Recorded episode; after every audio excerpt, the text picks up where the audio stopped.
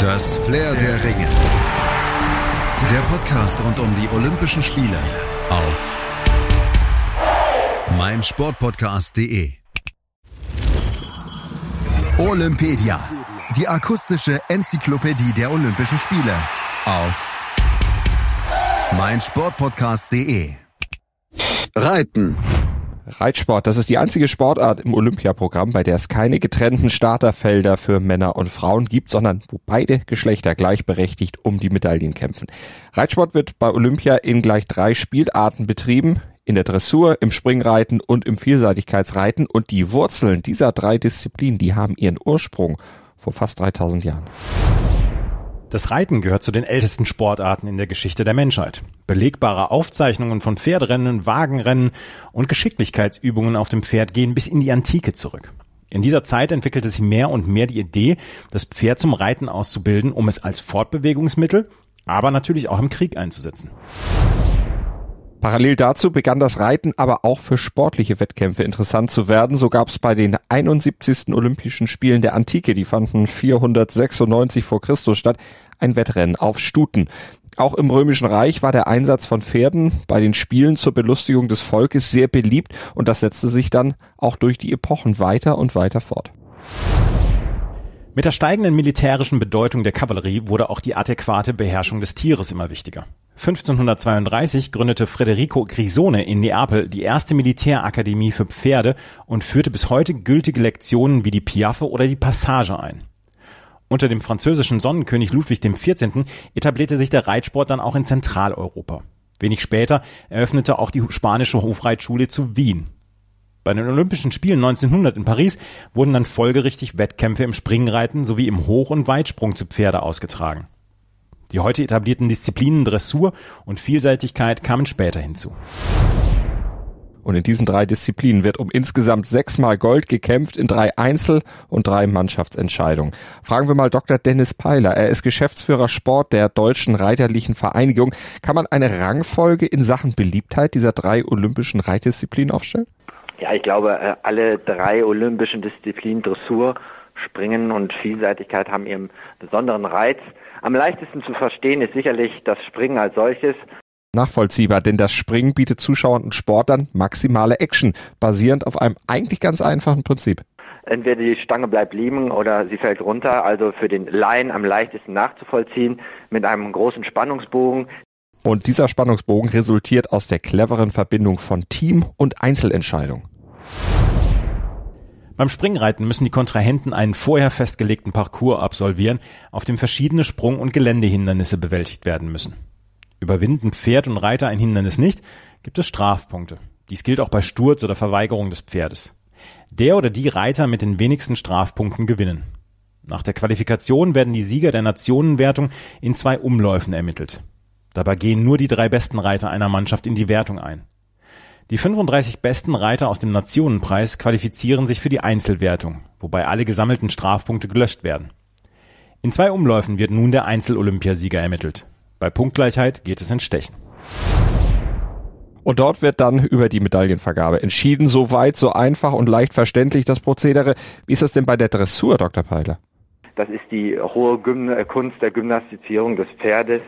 Äh, das ist sicherlich etwas für absolute Liebhaber, aber für den Laien nicht immer ganz so einfach nachzuvollziehen. Und deshalb lassen wir uns die Dressur auch nochmal ausführlich und allgemein verständlich erklären. Beim Dressurreiten steht die Perfektion der natürlichen Bewegung des Pferdes durch unterschiedliche gymnastische Lektionen im Vordergrund. Jeder Teilnehmer, ob Einzel oder Team, muss verschiedene Prüfungen ablegen. Allen gemein sind die ersten beiden Prüfungen der Grand Prix und der Grand Prix Special, die jeweils einen festen Ablauf an Lektionen vorgeben, die von Reiter und Pferd bewältigt werden müssen. Neben den einzelnen Lektionen wie Einreiten und Grüßen, Trab, Schritt, Traversieren, Galopp oder die Piaffe geht natürlich auch das Einwirken des Reiters auf das Pferd mit in die Wertung ein. Nach diesen beiden Wertungen wird die Mannschaftsmedaille vergeben, wobei jeweils die Wertungen der besten drei Teammitglieder gewertet werden. Es gibt also hierbei ein Streichergebnis. Die Einzelmedaille wird dann im Zuge der Kür vergeben.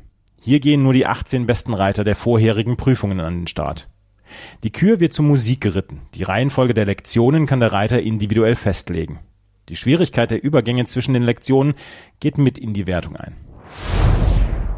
Und last but not least haben wir ja auch noch das Vielseitigkeitsreiten, wie der Name schon sagt. Ein Mehrkampf aus den Teilbereichen Dressur, Geländeritt und Springen. Die Disziplin, die den ganzen Reiter fordert und die vor allem Mut und Ausdauer des Pferdes beansprucht. Alle Ergebnisse der einzelnen Disziplinen werden in Strafpunkte umgerechnet und am Ende gewinnt die Mannschaft mit den wenigsten Strafpunkten. Die erreichten Punkte aus den drei Durchgängen sind die Grundlage für die letzte Sprungprüfung, in der der Olympiasieger im Einzel ermittelt wird. Wie beurteilt Dennis Peiler denn die Vielseitigkeit, vor allem was den Aufwand für Training und Organisation betrifft? Die Vielseitigkeit als solches mit dem Herzstück, dem Geländereiten, ähm, ist sicherlich die Disziplin, die äh, den meisten Umfang, Trainingsumfang mit benötigt, weil alle drei Disziplinen, sowohl die dressurmäßige Arbeit, das Springen wie auch das Geländetraining, was immer sehr, sehr aufwendig ist, äh, auch von der Infrastruktur her, äh, geübt werden müssen. Hier sicherlich das Gelände als das Herzstück, als das, was am spannendsten ist am spannendsten, aber vielleicht auch am gefährlichsten? Die Vielseitigkeit, früher Military genannt, ist der Wettbewerb, der immer wieder das Ziel von Kritik ist. Die Gefahr für Leib und Leben von Reiter und Pferd sei zu groß, argumentieren die Kritiker. Tja, und tatsächlich, die Zahl der schweren bis tödlichen Unfälle in dieser Sportart ist seit Jahren kaum gesunken und gefährlich wird es auch immer bleiben, weiß Dr. Peiler. In der Vielseitigkeit ist es sicherlich so, dass ein Restrisiko äh, immer bleiben wird. Aber wir haben in den letzten Jahren sehr, sehr viel unternommen, eine sogenannte Taskforce Vielseitigkeit eingerichtet. Ähm, und äh, wir machen uns intensiv Gedanken über ähm, Modifizierung von Hindernissen. Das heißt, äh, dass das Hindernis im richtigen Moment das Richtige tut. Abwersbare Hindernisteile, deformierbare Hindernisteile, damit die sogenannten Rotationsstürze, nämlich in dem Moment, wo das Pferd mit den Vorderbeinen äh, äh, gegen das Hindernis stößt und dann eine Rolle über das Hindernis macht und gegebenenfalls dort dann auf den Reiter landen könnte, dass das durch die entsprechende Hindernistechnik verhindert wird. Gleichzeitig passiert viel in der Ausbildung von Reiter und Pferd, um äh, beide für die Anforderungen äh, systematisch vorzubereiten.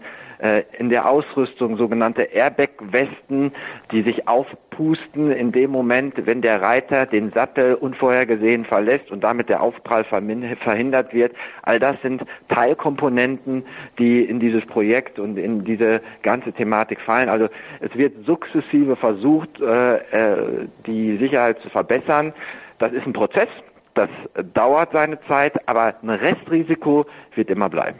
Und unverändert bleiben wird wohl auch auf lange Sicht die Spitzenposition im ewigen Medaillenspiegel bei Olympia. 1900 in Paris war der Reitsport erstmals olympisch und ist seit 1912 in Stockholm aus dem Programm einfach nicht mehr wegzudenken. Genauso wenig übrigens wie deutsche ReiterInnen und Teams aus den Medaillenrängen. Zunächst durften in der Dressur aber nur Offiziere an den Start gehen.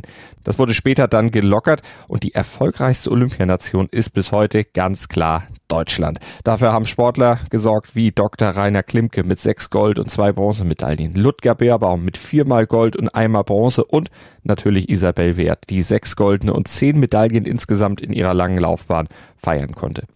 Die größten Konkurrenten kamen und kommen meist aus dem europäischen Raum. Lediglich die Australier, die konnten mit Andrew Hoy und Matthew Ryan die europäische Dominanz Ende der 90er durchbrechen. Und Klimke, Wert, Beerbaum, das sind große deutsche Reiter, die die olympische Geschichte bestimmt haben, haben wir gehört. Aber es gibt noch einen, den man unbedingt erwähnen sollte. Darauf weist Dennis Peiler nochmal explizit hin. Nicht zu vergessen, wenn wir in die Vielseitigkeit schauen, äh, das ist Michael Jung, der die letzten Jahre absolut dominiert hat. Dreimal Gold gab's für Jung in London, Silber mit der Mannschaft dann nochmal in Rio, dazu Silber und Gold auch bei der EM 2019. Doch wenn wir aktuelle Erfolge aufzählen, dürfen wir natürlich den Pferdesportmoment der deutschen Olympiageschichte nicht vergessen. Das ist äh, der legendäre Ritt und die legendäre Goldmedaille von Hans-Günther Winker 56 in Stockholm.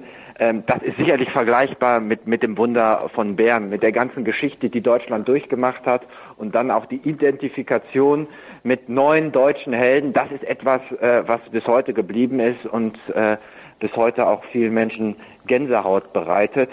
Und Gänsehaut bereitet Ex-Reitsportler und Funktionär Stefan Hellwig noch ein anderer Moment. 88 die drei Goldmedaillen der deutschen Mannschaft in allen drei olympischen Disziplinen. Eine absolute Sternstunde der deutschen Reiterei. So viel ist mal klar, schwer zu toppen und auch ein würdiger Schlusspunkt für unsere Olympedia-Ausgabe. Wobei, zum Abschluss fassen wir natürlich nochmal die wichtigsten Fakten kurz und knackig zusammen, die ihr zum Reitsport bei den Olympischen Spielen kennen solltet, damit ihr mitreden könnt. Nicht nur die Reiter, sondern auch die Pferde brauchen einen gültigen Reisepass, um an den olympischen Wettbewerben teilnehmen zu dürfen. Hat das Pferd keine gültigen Papiere dabei, darf es nicht starten. Sechs Medaillenentscheidungen im Reiten gibt es in Tokio. Die werden zwischen dem 24. Juli und 7. August ausgetragen. Insgesamt stehen 200 Startplätze in den drei Wettbewerben zur Verfügung. 75 im Springreiten, 65 im Vielseitigkeitsreiten und 60 in der Dressur. In jedem Teamwettbewerb dürfen maximal drei VertreterInnen einer Nation antreten.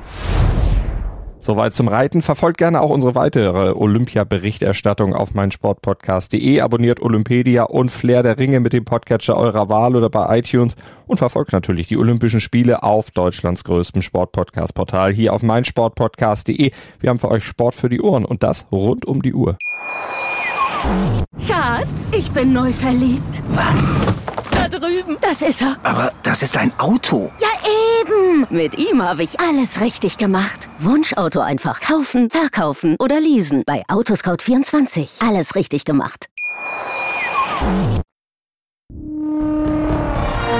Das Flair der Ringe. Der Podcast rund um die Olympischen Spiele auf meinsportpodcast.de. Schatz, ich bin neu verliebt. Was? Drüben. Das ist er. Aber das ist ein Auto. Ja, eben. Mit ihm habe ich alles richtig gemacht. Wunschauto einfach kaufen, verkaufen oder leasen. Bei Autoscout24. Alles richtig gemacht.